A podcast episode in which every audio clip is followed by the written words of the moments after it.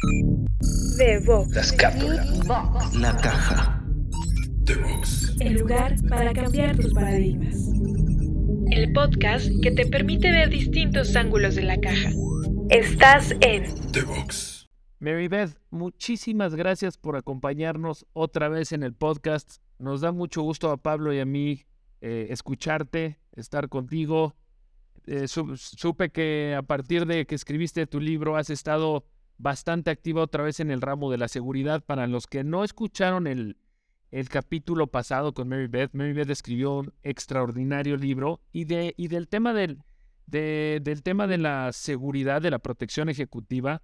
Ella fue agente en el servicio secreto y después hizo eh, trabajo con, distintas, con distintos ejecutivos. Y después estudió psicología y hizo un doctorado. ¿El doctorado es en, en algo, es, es en psicología o en algún ramo Es especial en de la psicología? psicología clínica, en psicología. Y mi máster es en psicología criminal. Ok, entonces, psicología clínica y criminal. Y el día de hoy, en, en- en el, en el podcast pasado, de, de nuevo, les sugiero mucho buscar ese podcast que fue extraordinario. Y les, eh, el día de hoy vamos a hablar un poquito de eh, pues los active shooters o los active attackers eh, y, y- cómo, qué, qué podemos ver en temas más de psicología con estas personas. ¿Por qué digo atacantes activos en vez de decir active shooters? Porque al final del día hay muchos ataques que se dan y no necesariamente son con un arma de fuego, pueden ser con un cuchillo, con un machete. Creo que hubo una con un arco, creo, no me acuerdo si fue en Brasil, que entraron también con un arco. Entonces, finalmente, eh, eh, en mi opinión, el poner eh, control sobre, sobre las armas de fuego no necesariamente va a solucionar este tema, porque pues hay, hay otras herramientas que pueden ser usadas como armas. Ahí tuvimos el primer, el ex primer ministro de Japón que lo, que lo atacaron con una, eh, ese sí fue un arma de fuego improvisada. Entonces, siempre va a haber cómo. El tema para mí es detectarlos de otra manera. Entonces, Mary Beth, pues gracias otra vez por estar con nosotros. No, Gonzalo, gracias a ti y a Pablo por tener fe en mí y, y invitarme a hablar con ustedes una vez más. ¿no? Ya eres la cara más famosa de este país en protección ejecutiva. Oye, Mary Beth, dinos un poquito el tema de los atacantes activos o los tiradores activos o at- atacantes activos. ¿Cómo? Hay muchas teorías, hay muchas personas que dicen que es un tema psicológico, que tienen una enfermedad o un problema psicológico. Hay otras personas que dicen que eso no tiene absolutamente nada que ver, simplemente es que hubo un, acoso o un bullying eh, eh, o, no se identificaban y sentían que no pertenecían a, pues a una sociedad. En fin, ¿cómo desde, desde, desde la perspectiva de la psicología clínica y criminal, cómo opera la mente de un atacante de estos? Bueno, yo creo que depende de qué edad tiene esa persona. Pero hasta hace poco hubiera dicho, pues no, todo el mundo dijo que no había perfil, por ejemplo, porque tú sabes que hay perfiles, por ejemplo, para mm, eh, los que acosan a mujeres o los que, nos- lo que sea, pero en este caso, últimamente, según el Departamento de Justicia de este país y dos profesores, que yo he leído varios artículos de estos dos profesores que dicen que sí hay un perfil en el sentido de que perfiles son un poco, pueden ser muy, de- pueden ayudar mucho y pueden ser un poco peligrosos, pero un perfil que ellos dicen que tienen esta, esta gente, esos at- atacantes, es uno, trauma, pero en la niñez temprano. ¿Ok? Eso quiere decir, eh, puede ser un divorcio violento, em, assault- asalto sexual, am, eh, violencia en la casa. Puede ser un trauma fuerte, pero es, es supuestamente la fundación de esta persona, que es el que, que acaba de ser, que al final del día es eh, atacante. Em, el problema con, con ese detalle en, ese, en el perfil, en mi opinión, es hay muchísima gente que tiene esa experiencia y no acaban matando a, a, estudiantes, a gente en el trabajo, a, gente en un concierto, en un mall. Eh, sin embargo, dicen, ese es uno de los em, detalles eh, del perfil. Segundo, eh, tienen la experiencia de más tarde en la vida, de mm, eh, bullying, de rechazo de sus compañeras, compañeros, em, mucho rechazo. Entonces, tú sabes que a cierta edad, más o menos adolescencia, em, nosotros necesitamos pertenecer a un grupo de personas y sentir eh, no querido tanto como que pertenecemos a algo importante. Puede ser un grupo pequeño de amigos, pero es algo. Puede ser eh, un equipo de deportes. Esa es nuestra familia nueva porque nos estamos separando de la familia. ¿okay? Muchos de ellos, de los tiradores o los atacantes, no han conseguido eso, han conseguido rechazo. ¿okay? Entonces, la desesperación sigue en la vida lo, tenían la experiencia como niño y lo sigue en la vida. Eh, tercera, eh, dicen que tienen acceso a una arma, pero como tú dices, no siempre es una arma, right? Em, y el cuarto aspecto de este perfil que dicen es que en muchos casos, estos chicos, porque realmente la, mayoría son chicos, hombres, eh, lo que sea, es han pensado o han tenido un intento de suicidio en el pasado. Porque realmente la mayoría de estos ataques, cuando usan un arma de fuego, saben que se van a morir. Y es su último acto de desesperación. Entonces ellos van a traer la cantidad de personas que puedan con su último acto. ¿Tiene sentido? Totalmente, totalmente. Entonces, estamos hablando que no necesariamente es un tema de una enfermedad psicológica. Es más un tema de un trauma o de una falta de pertenencia a un grupo. Eh, no voy a decir que ninguno de ellos no, eh, tenga una enfermedad mental, pero sabes una cosa, la mitad de nuestra sociedad también tiene problemas, depresión, ansiedad, eh, lo que sea. Y, no quiero decir lo que sea porque es importante, pero puedo decir que, que ellos tienen más eh, enfermedad mental que, que, la otra parte de, sociedad, de, la sociedad. No, no, son parte de nuestra sociedad. No creo que ellos sufran más que nosotros. Quizás sufran más depresión y más eh, pensamientos de suicidio o más intentos de suicidio, pero no tenemos esos datos todavía.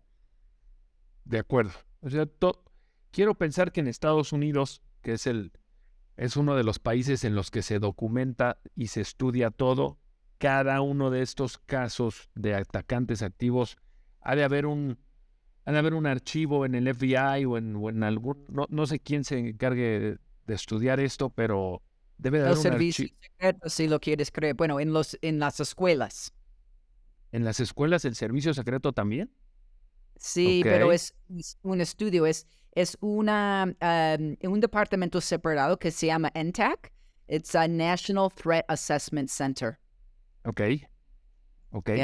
Y, deben de llevar, una vez más, supongo que mucha estadística y con esa estadística empezar a generar data para empezar a sacar conclusiones como la que me, como la que me dices de, de la del perfil. Eh, están empezando a crear un perfil, pero probablemente no hay suficiente data para poder corroborar todavía ese perfil. ¿E-, ¿Es todavía, pero están, están empezando, pero el, el, problema, como yo te digo, en mi opinión, como, como tú y yo estuvimos de acuerdo, porque yo te vi eh, con, la, con la cara diciendo sí, sí, sí, con la cabeza, perdón, que, que hay mucha gente que sufre trauma en su niñez y no acaban you know, siendo eh, tiradores eh, masivas. Completamente de acuerdo. Ahora, es no, explicado, sin embargo. No sé si en este estudio venga, hay muchas personas que tienen trauma de edad temprana que no recuerdan ese trauma y hay otras personas que lo recuerdan claramente. ¿En estos estudios hablan de alguno de los dos o solamente se generaliza como un trauma?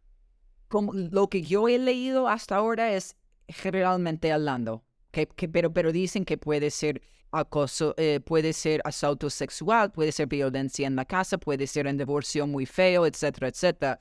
Porque, para, porque tú sabes que un trauma para una persona no es trauma a otra persona, que nos afecta diferente. De acuerdo, de acuerdo.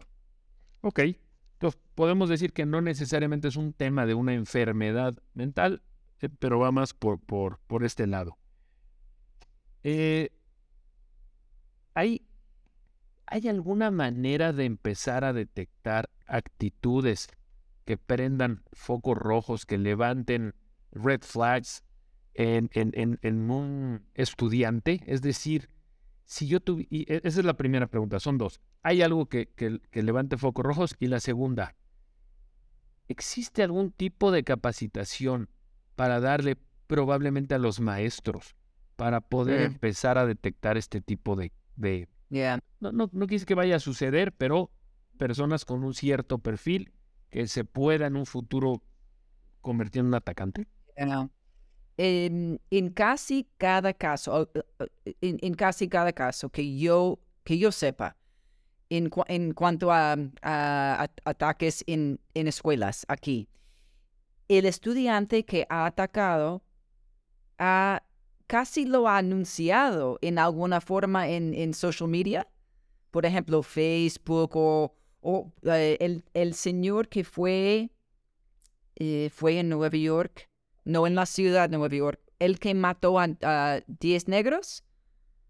Eh, ¿Sí? Hace poco, en, en, se me olvidó dónde fue, pero él dijo, bueno, esto fue varios años después de graduarse de, high school, pero él dijo a su, a su maestra en, las, en su high school, dijo, cuando yo me gradúo, yo voy a, a, hacer un tiroteo masivo. Ah, ok. Lo anunció y ella no lo tomó en serio porque mucha gente en nuestra sociedad no quiere creer que esa persona que fue mi estudiante, que fue o que es mi hermano, o que es mi papá, o quien, que es quien sea, es el monstruo, porque es, es también miembro de nuestra sociedad.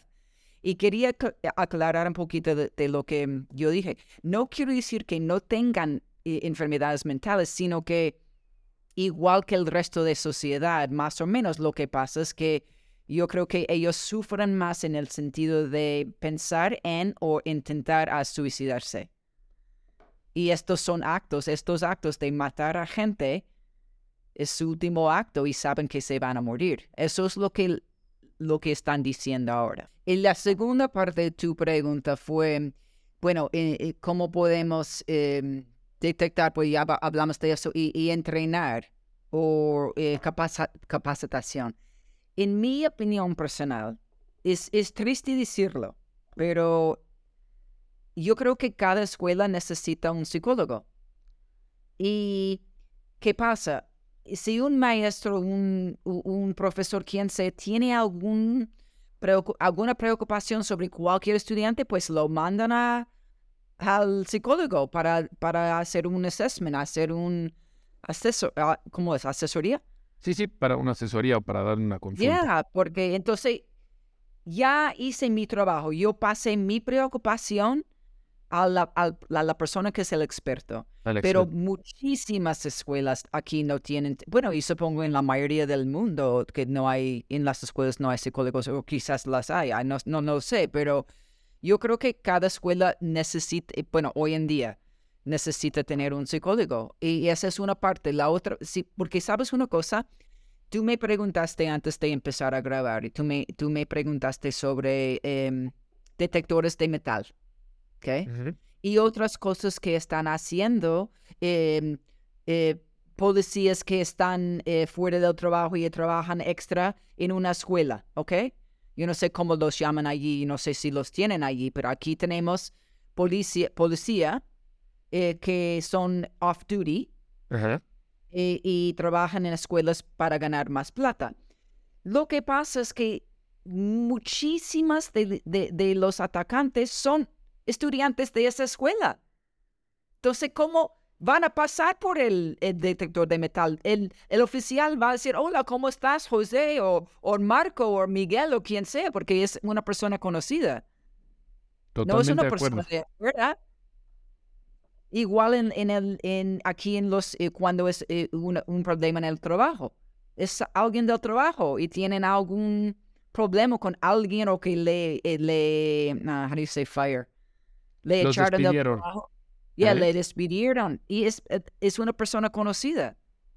Sí, sí. Entonces es complicado, es complicado. Y aquí los estudiantes que han vuelto, han vuelto a la escuela para matar a estudiantes porque fue por bullying, fue por lo que sea. Es, ¿Sabes otro, otro motivo? Y no me acuerdo el, el nombre ni en inglés, pero hay un nombre, hay un nombre por un grupo de personas.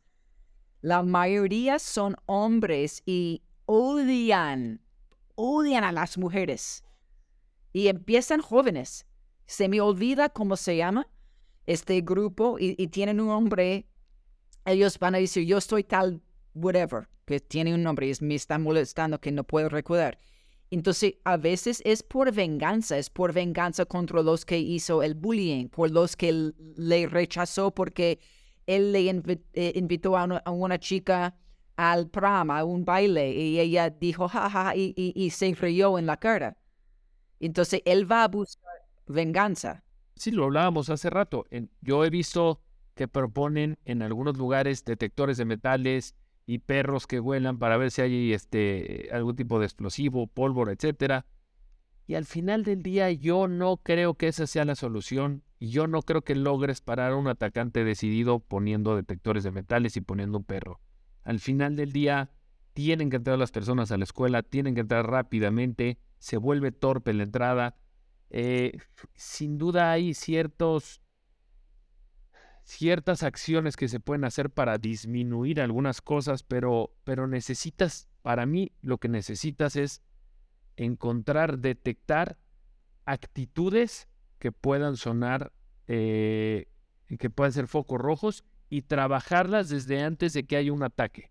Detectar las previas. Si, si lo quieres hacer el día del ataque, difícilmente lo vas a poder frenar de manera exitosa. Y, y- y yo, y yo relacionaría un poco eso con la protección ejecutiva. El día que tienes el ataque encima, que permitiste que la persona se acercara al principal, lo, lo, nece- Mm. lo necesariamente cerca, valga la redundancia, para, eh, para acometer el ataque, ya, ya tu capacidad de respuesta no quiere decir que sea de cero, pero ya es muy baja.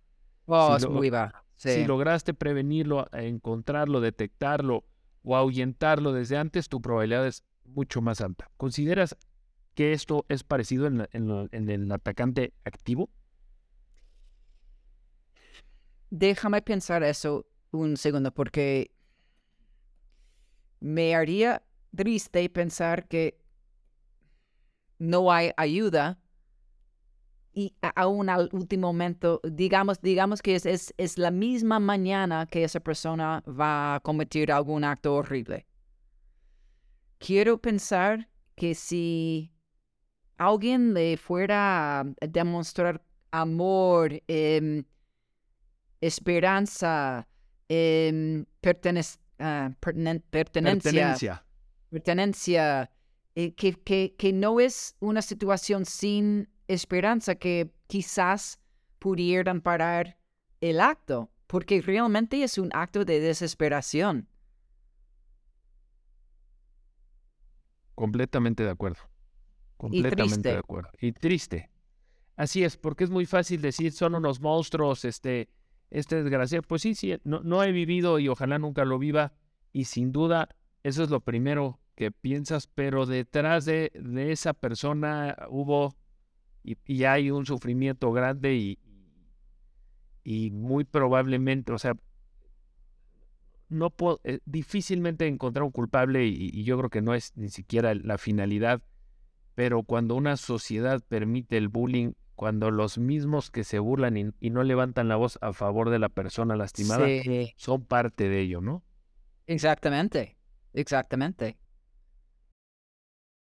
Yo sé que eso existía un poquito cuando yo era niña, pero ahora no sé, no sé si es social media o qué, pero ahora es horrible. Horrible, horrible. Está creciendo por minutos este tema. Y no, la verdad es, no entiendo, porque eso es puro odio. ¿Qué está pasando en tu casa? Que tú llegas a la escuela, tú, has, tú bully a, a, un compañero. ¿Qué está pasando contigo?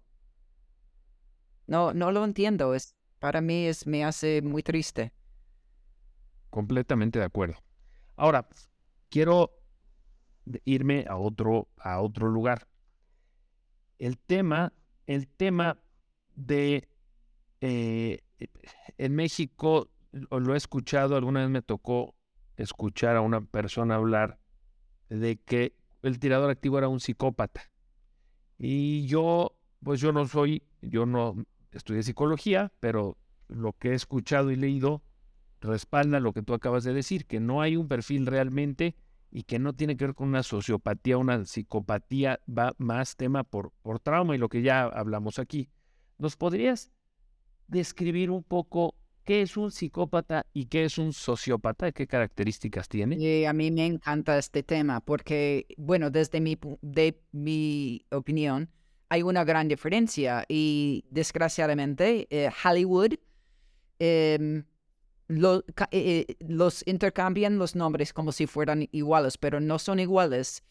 Em, un sociópata, otra vez en mi opinión, es una persona que fue creído por sociedad y el psicópata fue nacido malvado. Y, puedo explicar más.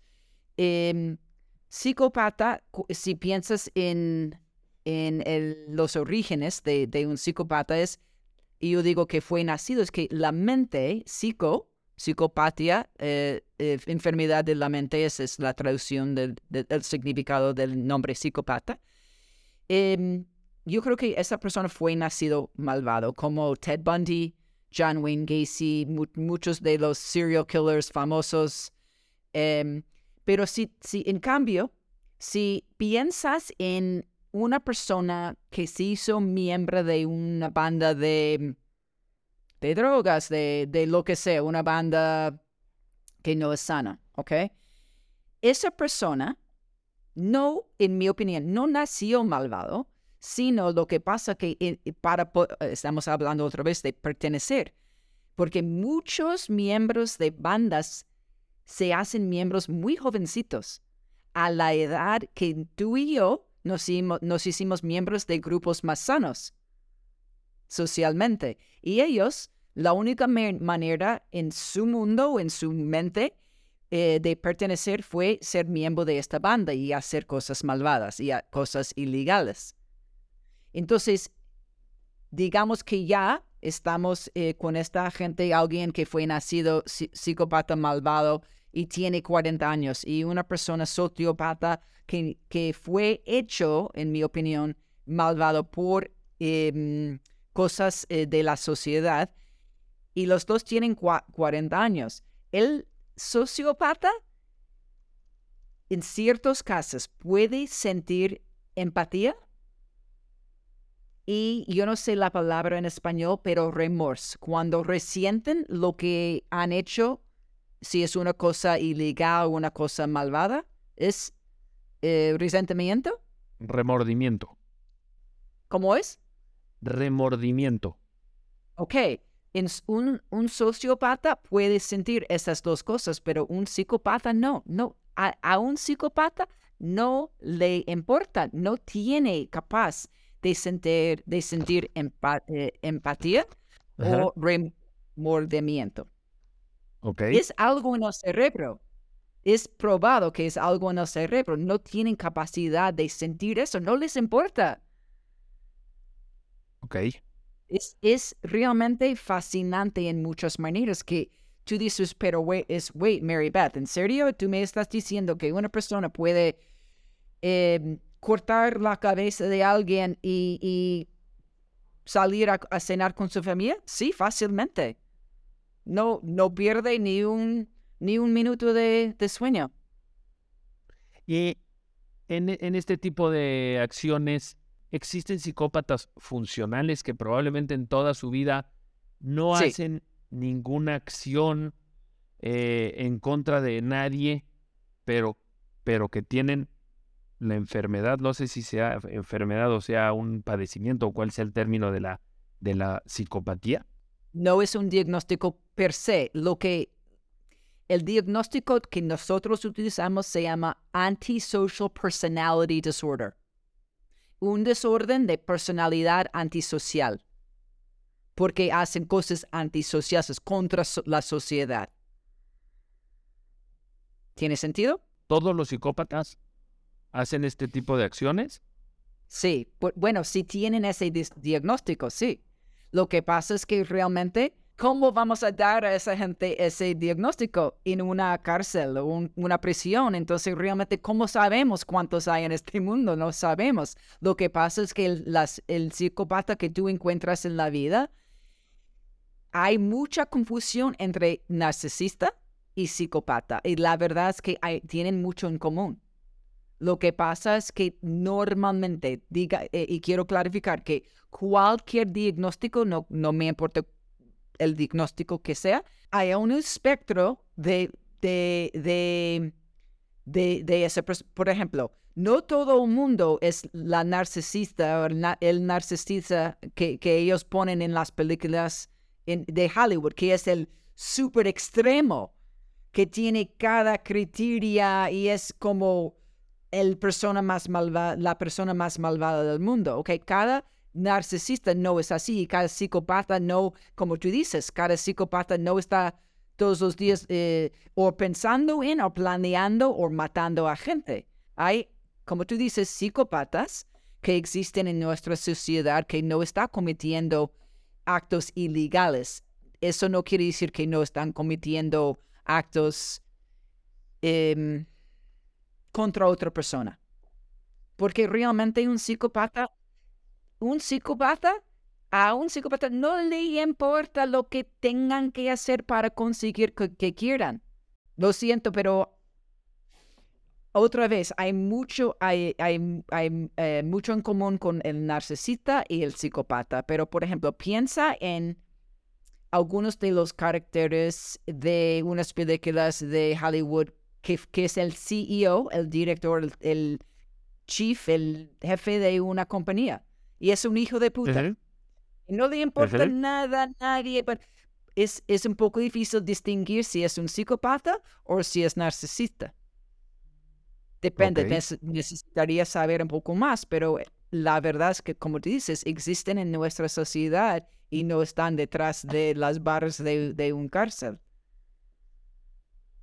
De acuerdo. Fíjate, es que yo, yo he pensado que muchas de las personas que nos dedicamos a la seguridad, no, no sé si puedes, no, no sé si existe rasgos de psicopatía, pero no ser psicópata. Pero yo creo que muchos de los que nos dedicamos a esto, pues nos dedicamos a pensar como delincuente para poder frenar a un delincuente y muchas veces estamos pensando en ataques, estamos pensando cómo lastimarías a una persona, cómo harías esto y después cómo protegerías a esa persona de esto. Y nos ponemos unos what ifs. ¿En qué eh, eh, pudieras pu- pudiera haber algo de realidad en que las personas que nos dedicamos mucho a la seguridad o, o estamos muy metidos en, en ver el otro lado, pudiéramos tener rasgos de psicopatía? Sí.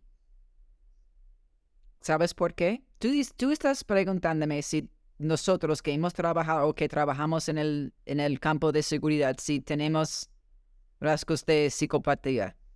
La, la respuesta es sí. Y te, te voy a decir cómo yo sé eso. Cuando yo estaba estudiando eh, mi máster en, en psicología forense o criminal, nos obligaron a hacer algo que se llama Minnesota Multiphasic Personality Inventory. Ok, tú lo conoces. Es el... Es, es, Aquí es, es- es conocido como el Minnesota. Ok, es el Minnesota.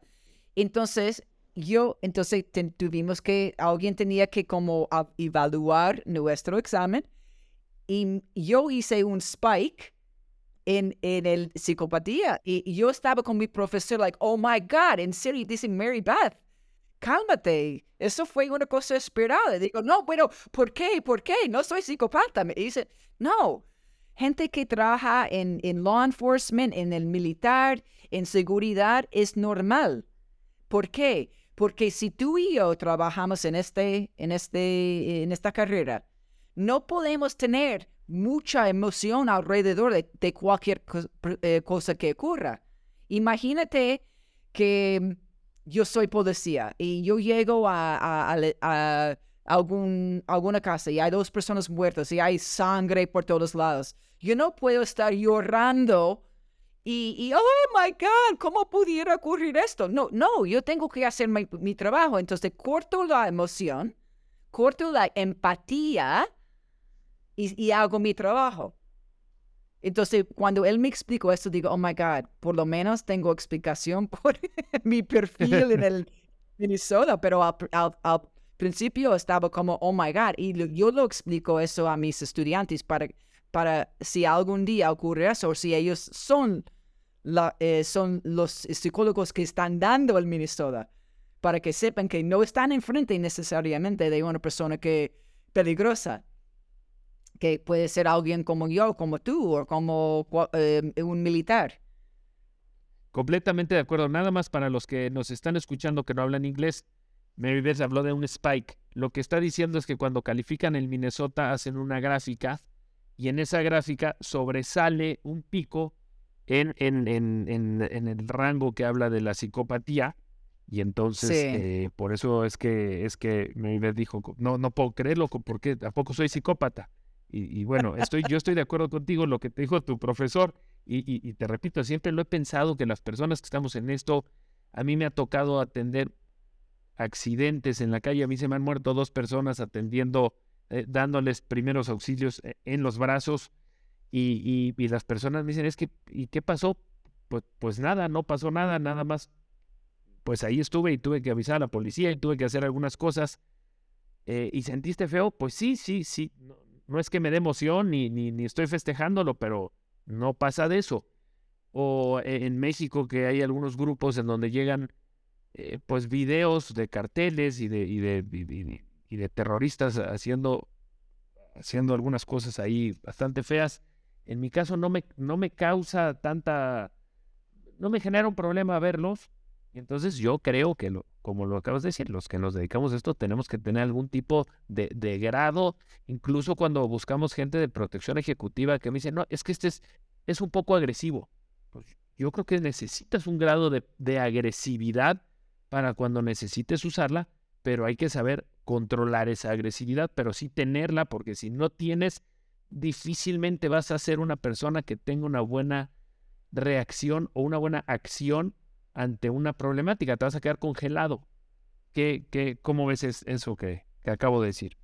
Yo te iba a preguntar, yo supongo que tú has visto cada ejemplo que tú está, de, que tú estás preguntando. Yo he encontrado, bueno, en mis años de trabajar como agente de servicio secreto y agente en el sector privado, yo, y, y, y, tú sabes que entrenamiento, nosotros nos entrenamos we say in English, we train for the worst and hope for the best. So, entrenamos por lo peor y esperamos lo mejor. No sé si traduce bien, pero eso nosotros decimos. Sí, sí, sí.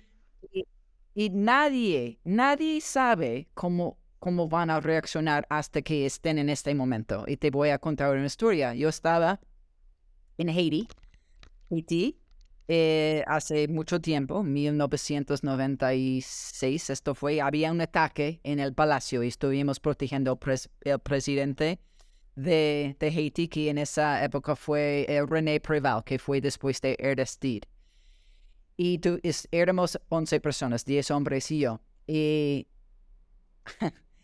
llegamos al palacio, que, porque esto fue de noche y no estuvimos todos trabajando. Entonces, cuando nos llamaron por radio, venimos todos corriendo en carro y llegamos a nuestra oficina buscando nuestras armas de fuego, munición, etc. Y te voy a decir, dos personas en mi equipo, uno, uno no me sorprendió, uno que estaba escondido debajo de una mesa.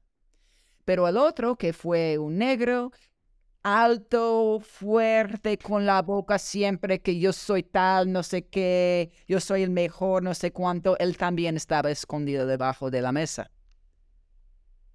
¿Ves?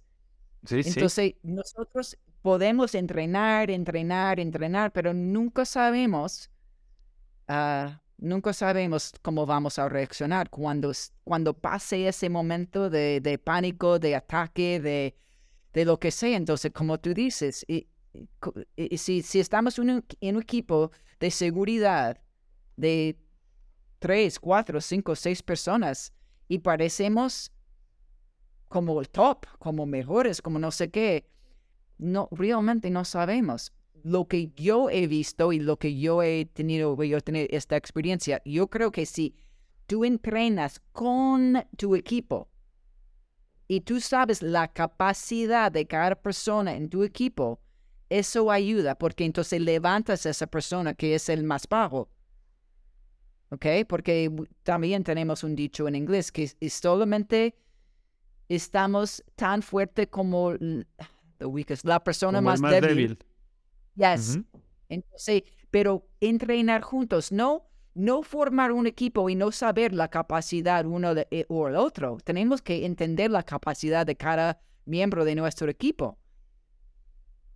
No podemos decir, oh, Mary Beth es servicio secreto y Gonzalo es tal. ¿Y qué? ¿Y qué? ¿Cuál es mi entrenamiento? ¿Cómo, cómo y, tenemos que, que, entrenar juntos y saber, y saber, perdón, em, cuál es el, la capacidad de Gonzalo, cuál es la capacidad de Mary Beth. Quizás yo soy horrible en cuanto a ser conductor o yo estoy increíble, pero ¿cómo sabemos si no entrenamos juntos y saber? Yo no quiero esconder mis habilidades y mi falta de habilidad.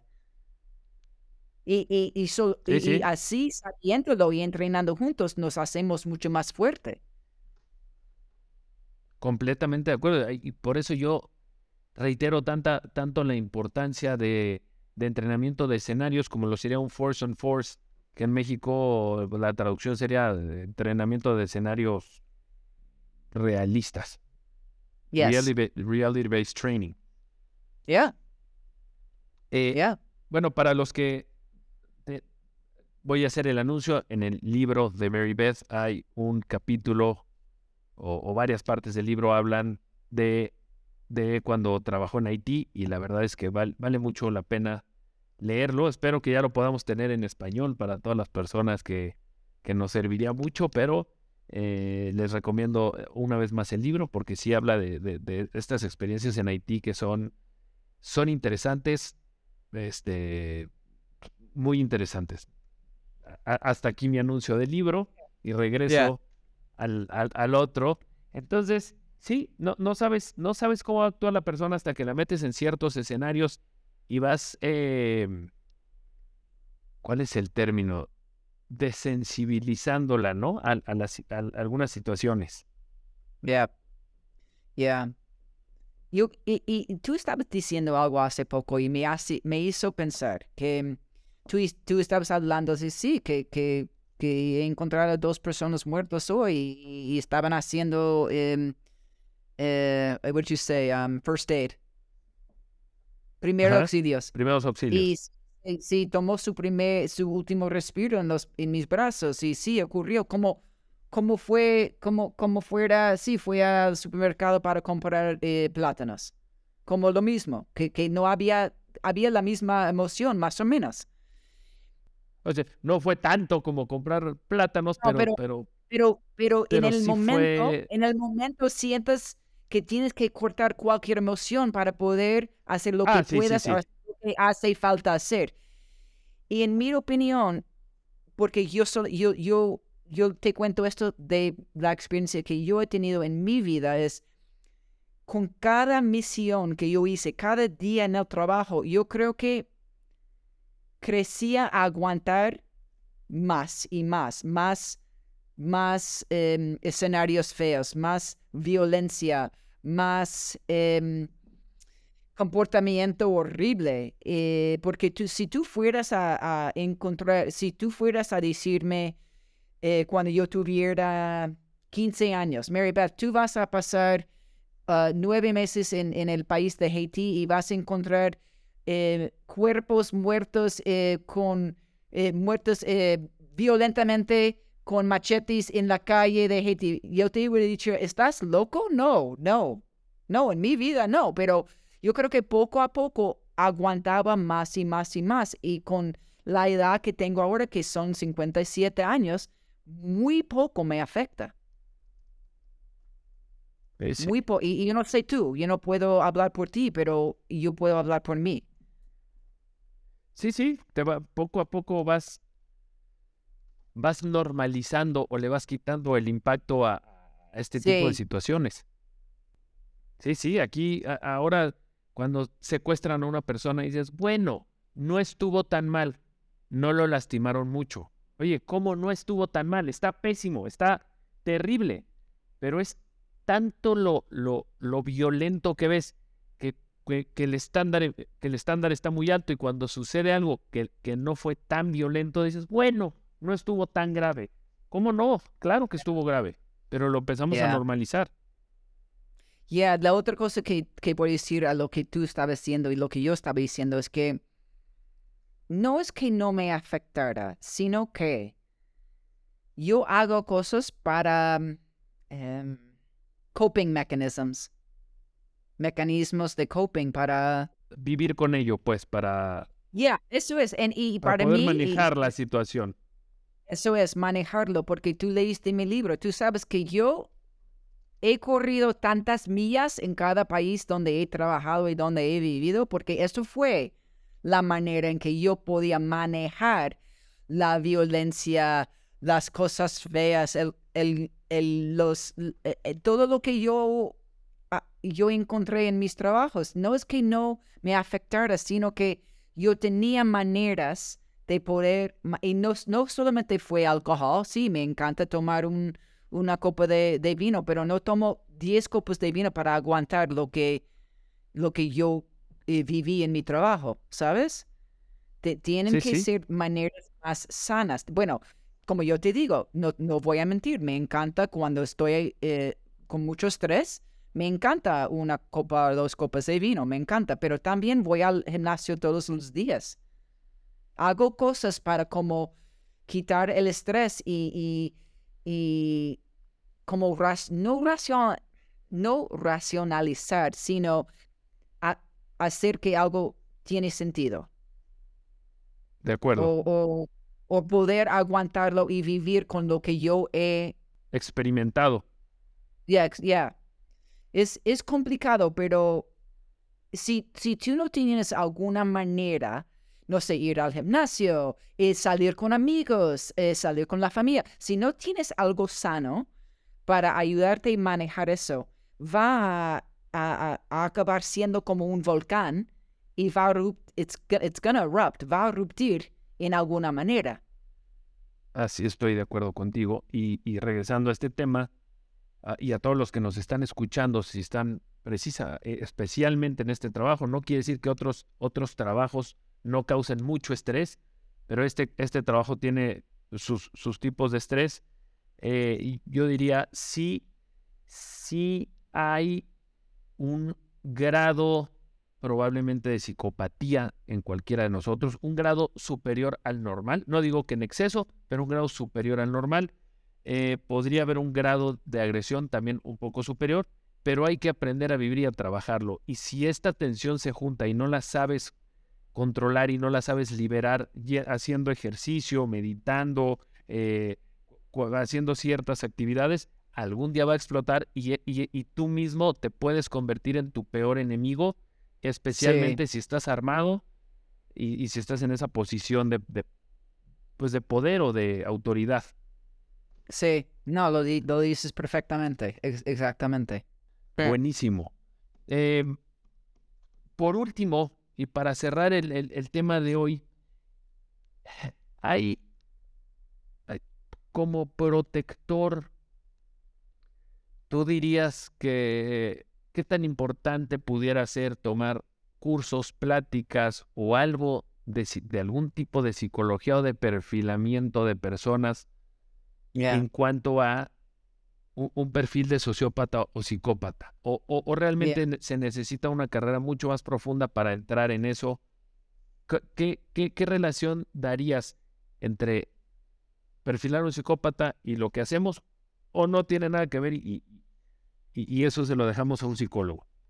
Bueno, yo no sé en México, eh, pero don, en, en, los países donde yo he trabajado, yo no puedo decir que haya encontrado más psicópatas, eh, como dices, más superior que normal.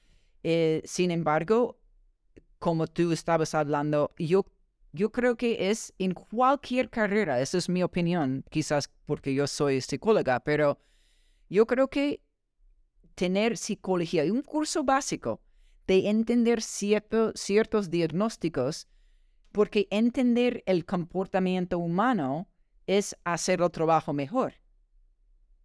Por ejemplo, digamos que tú estás protegiendo a alguna persona que es, es, quiere ser alcalde de no sé qué pueblo y está por allí en las calles charlando con la gente, con los ciudadanos y encuentra a alguien que vive en la calle y tiene esquizofrenia.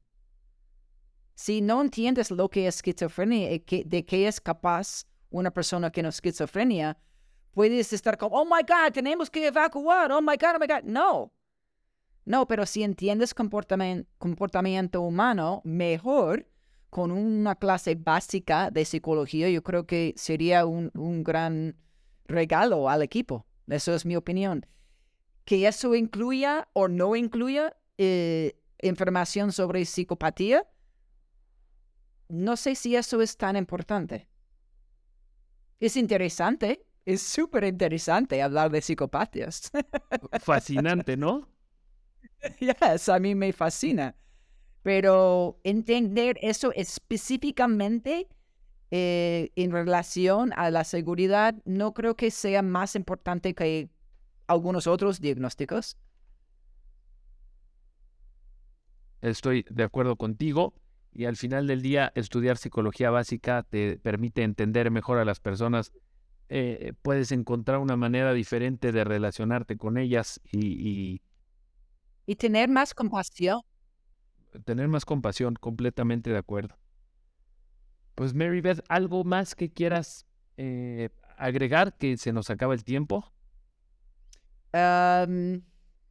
entrena con sus compañeros, entrena con Gonzalo y ah, aprender maneras de manejar su estrés, que sea estrés de familia, estrés de, de trabajo, estrés de lo que sea de vida, que como Gonzalo dijo, meditación, yoga, em, ejercicio, leer libros, escuchar música, bailar, lo que sea.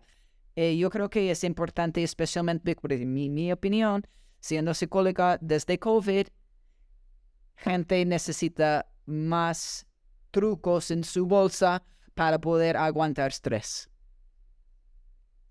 Completamente de acuerdo contigo. Completamente puede, puede ser tu peor enemigo en el trabajo y en tu vida personal también. Absolutamente. Pues Mary muchas, muchas gracias hoy por acompañarnos. Recuérdanos, por favor, si alguien te quiere contactar, ¿cómo hacerle? En mi página web em, es la manera más fácil porque me puedes también eh, mandar un em, email a través de mi página web que es drmarybeth.com, que es drmarybeth.com. y puedes encontrar eh, mucha información sobre lo que hago, em, mi email, mi correo electrónico, perdona, y, información sobre mi libro. Perfecto. otra vez para los que nos escuchan es DR de doctor, DR Mary M-A-R-Y, Mari con Y, Beth, B de bueno, E-T-H.com. Mari Beth con T-H.com y con Y el Mari. Eh, Mary Beth, muchísimas gracias. Recuérdanos cómo se llama tu libro y en dónde lo pueden encontrar. Oh my God, mi libro es El Protector, The Protector, y tiene un sobrenombre muy, largo, pero lo pueden encontrar en Amazon. Ese es el, lugar más popular. Buenísimo. Pues ya no te hago las preguntas de cierre que acostumbramos a hacer porque ya te las hice la vez pasada, pero muchísimas gracias por estar con nosotros. Maribeth. Ah, espero, eh, bueno, yo sé que siempre nos comunicamos en LinkedIn, pero quizás una eh, tercera vez en tu podcast. Excelente. Gracias.